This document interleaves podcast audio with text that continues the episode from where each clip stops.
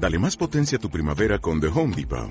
Obtén una potencia similar a la de la gasolina para podar, recortar y soplar con el sistema OnePlus de 18 voltios de Ryobi desde solo 89 dólares. Potencia para podar un tercio de un acre con una carga. Potencia para recortar el césped que dura hasta dos horas.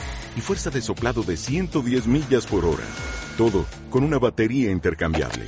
Llévate el sistema inalámbrico OnePlus de 18 voltios de Ryobi. Solo en The Home Depot. Haces más. Logras más.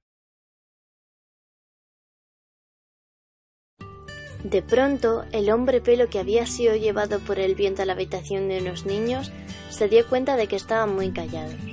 Miró las camas y vio que todos estaban dormidos. No podía quedarse ahí. Seguro que a la mañana siguiente se lo contarían a su madre y tendría que dar explicaciones. Según estaba pensando todo esto, apareció el gato de la familia. Pasó por su lado, le olió y el hombre pelo se quedó pegado a los bigotes. Con el movimiento le empezó a hacer cosquillas y salió corriendo por el pasillo. El hombre pelo se agarró con fuerza al bigote del gato y se preparó para una nueva aventura. El gato se dirigió a una puerta como si estuviera poseído. Se iba a lanzar contra ella. Pelo pensó, este gato está loco. Se va a estampar contra esa puerta. Él quedaría también hecho trizas, espachurrado como un moco seco en un pañuelo cuando la cabeza del gato y él se estrellasen contra la madera. Pero ocurrió algo fantástico. Cuando se esperaba el golpe fatal, la madera cedió y el gato salió al exterior. Había una puertecita movible por la que, seguramente, siempre salía. Frente a ellos, la noche oscura y un frío congelador de nevera les esperaba. No quería soltarse de los pelos del gato porque podía ser peor, caído entre la hierba podría ser devorado por los seres de la noche, que veían en la oscuridad y que estaban dispuestos a zamparse cualquier cosa que se moviese. Después de dar un montón de vueltas a la casa corriendo, a todo correr, el gato paró. Sin ninguna explicación, sin ningún motivo aparente, el gato paró. Los gatos son muy diferentes a los perros, no son predecibles. Siempre hacen lo que les da la gana y si intentas entenderles mirándoles, se te quedan con los ojos fijos que parece que te dicen, como me quieras hacer algo, te enteras.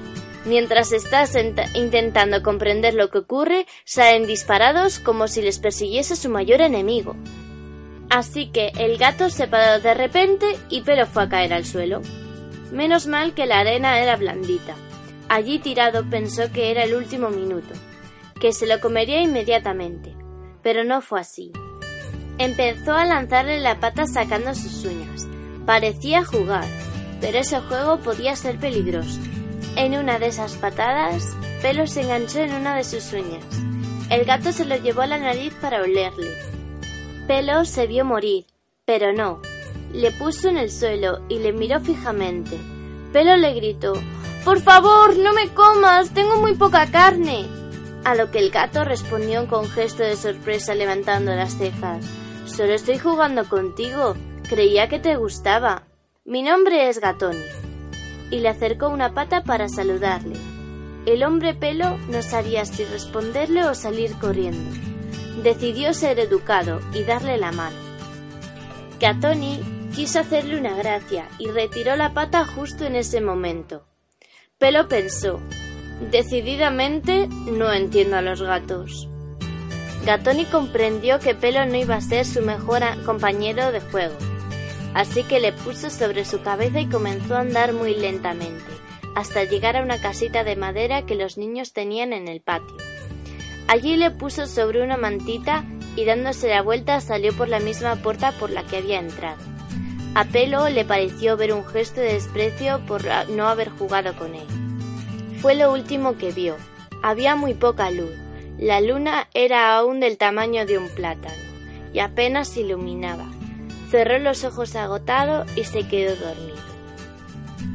¡Kikiriki! ¡Kikiriki! Pelo abrió los ojos.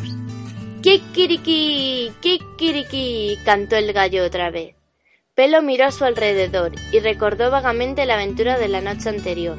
Se puso de pie dispuesto a irse de allí, no fuese a que viniera otra vez. ¿Cómo se llamaba? Ah, sí, Gatoni. No fuese a venir Gatoni con ganas de jugar. Afuera ya empezaba la actividad. El cielo empezaba a ponerse azul claro. La noche se estaba yendo en el horizonte.